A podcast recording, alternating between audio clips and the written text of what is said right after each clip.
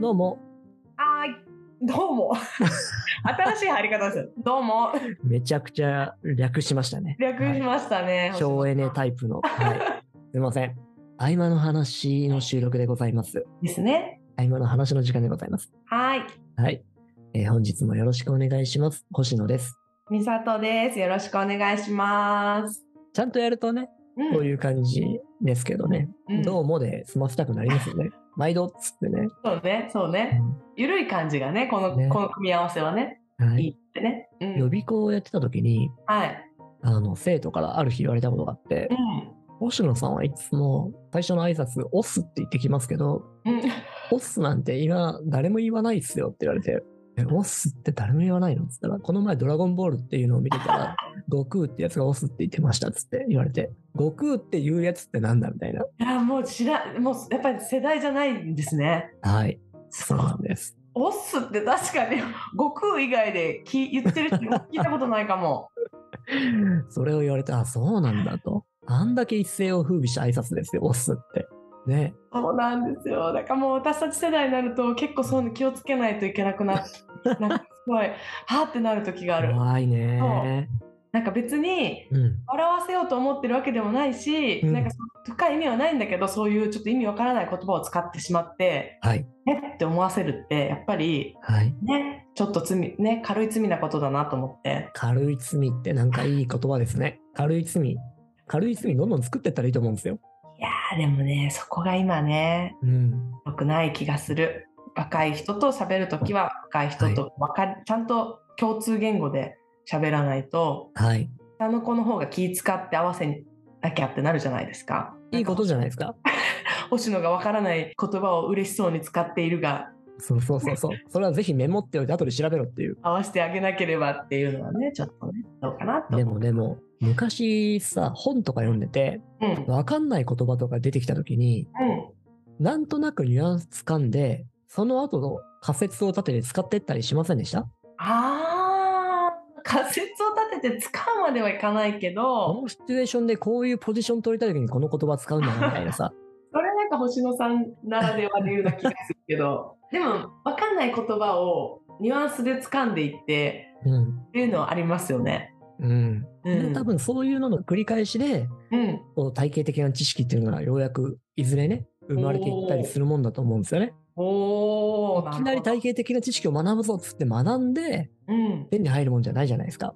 ああなるほどね。うんうん一そうなの筋か。作って線引いてそこから派生させたなんかをこう自分のマイワールドの中に作っていってようやく自分の中の体系化がされるのでなるほどこう確かに。美里さんからいろんなねあうんの小さい罪を、リトルクライムをいっぱい引き出して世の中にままき散らしてさでそれをこう興味持った人が一つ一つやってつないでマイワールドを作っていってくれればいいんですよ。そうなんだじゃあそのオスもそのな な何かのよ一つになるなりうるってことなんですね星野的に は。なんでこの人オスって言うんだろう毎回。星野さんのオスのおかげで「ドラゴンボール」って漫画を知れましたっつってねなるほどね。 「ドラゴンボール」から派生してあられちゃんを知れましたとかねキーンですね。 そう。なるほどね。うんちゃっていうのもあったんだみたいな。あそうだね。私はうんちゃにしようってね。あったあった。いや無理。ちょっとだダメだよそれやっぱり。想像しただけでちょっと寒くないですか。なんか私が大学生とかに向けて「んちゃ」とか言って「えなんですか息子さん」みたいな「えんちゃ知らない?」とか言って「無理それはやっぱ無理ですよ星野さん」「ダメダメ小さい罪じゃなくて大きい罪になっちゃう」そうなんですよ。ポイントはね、ダメだよ大きな罪はダメなんですよ。「ダメダメダメダメやめましょう」もっとやっぱりスマートにね私たちもそうやってそういう若い世代の感覚をねそうね。どっちが大事ももいただく方側に回った方がうん。なんか双方にとってハッピーが大きい気がするからそれはある。最ね。近こう学生に会うとさ、うん今好きな漫画と、うん今好きな曲と、うん。あと今好きなゲームを教えろっていう話をしてて。へで、出てくるのが、ーうん。チェンソーマンっていうのが今めっちゃ来てて。聞いたことあるけど、なんかもう名前からして、ちょっと私苦手そうだなと思って、触れてないです。本当うあん。の、娘さんとか見てないですかえ、見てなうん。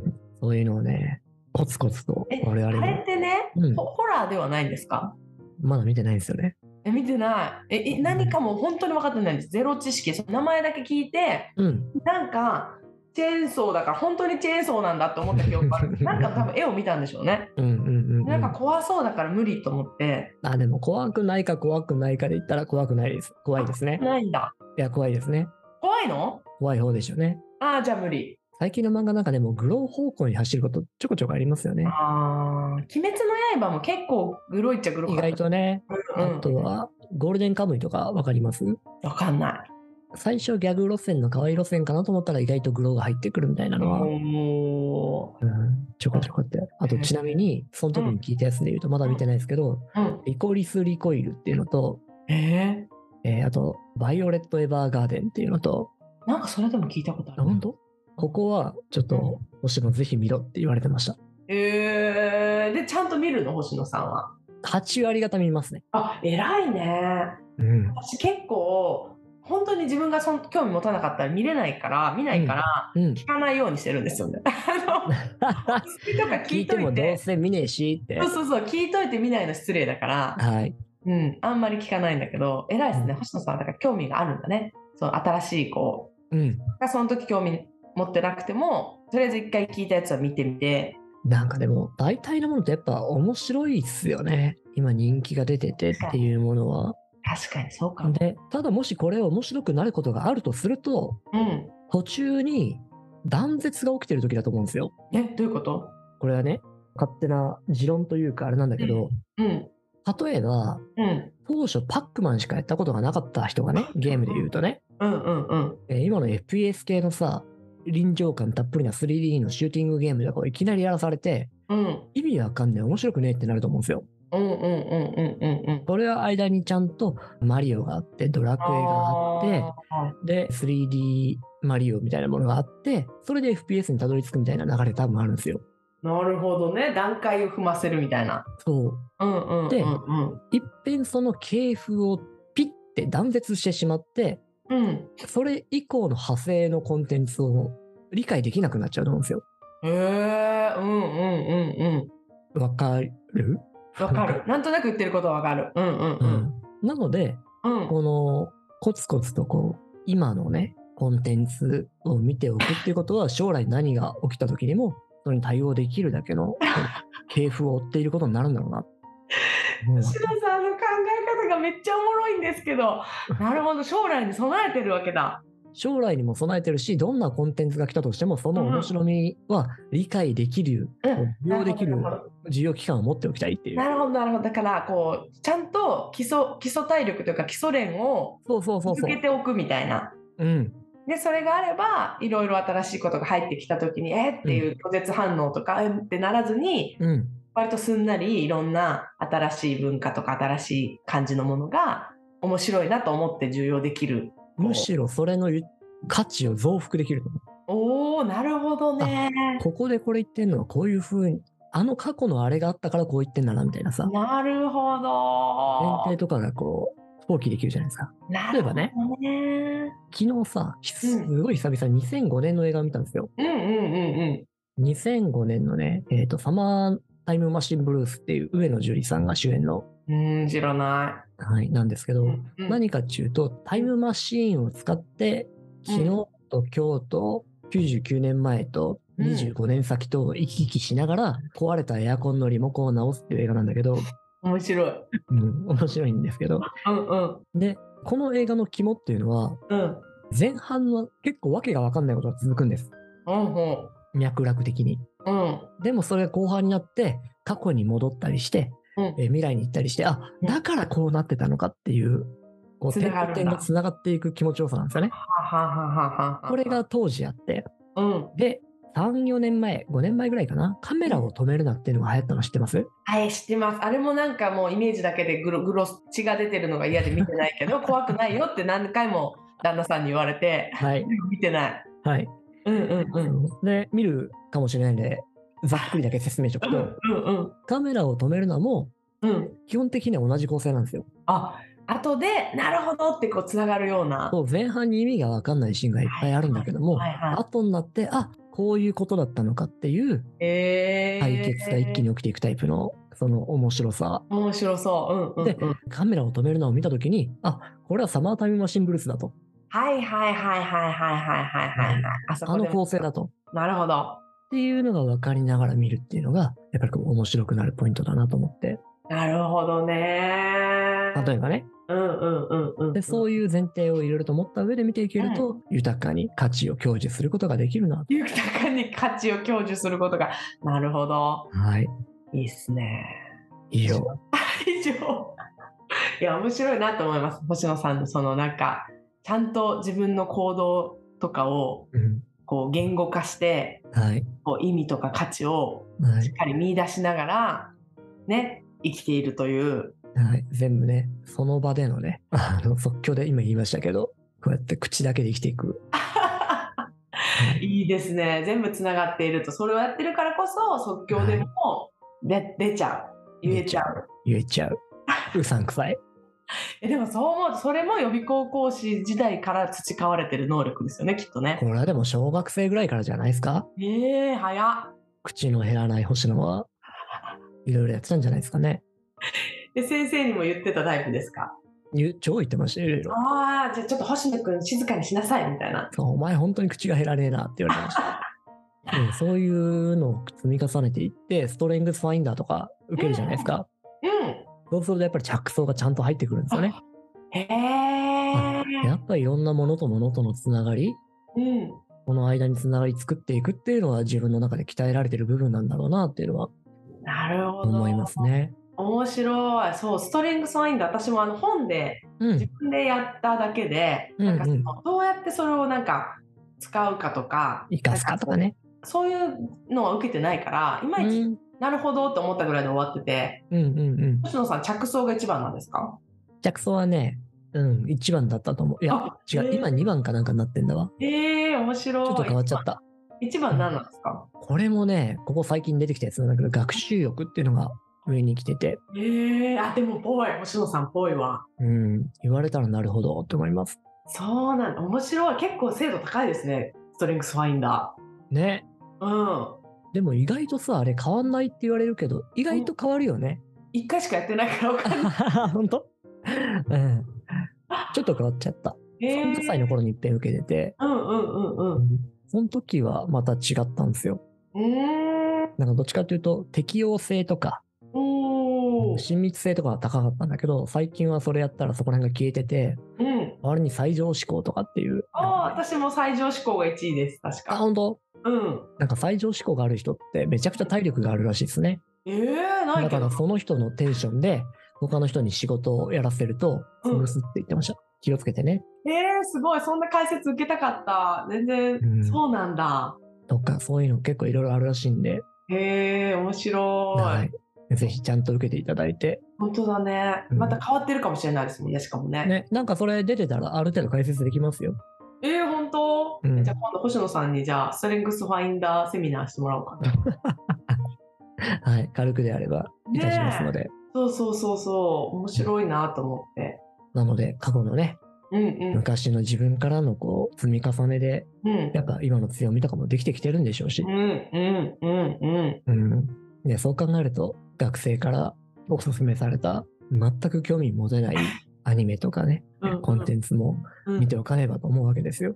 いやーなるほどいいな確かに、うんそういうなんかこう広げていくそうねうんそれで見たらさ、そういう、その子たちとも関係深くできるじゃないですか。あーその感想言い合ったりとかそうそうそうそう。ん例うんうんえばネット記事でこれが売れてるらしいっつって読んでも、多分そんなにやる気起きないと思うんですよ。うんうんでもこれが誰かリアルな人からのつながりだったら、えーおすすめだったら見れるかなと思うところ。確かにじゃあ1個ぐらいは聞こういっぱい言われるともう見ないからうんうんもう、うん一番これだけはめっちゃめっちゃ絶対見てくださいみたいなのは聞いたら見れそそうね。ううん、うんそれちょっと次だ誰かあったらやってみますはい。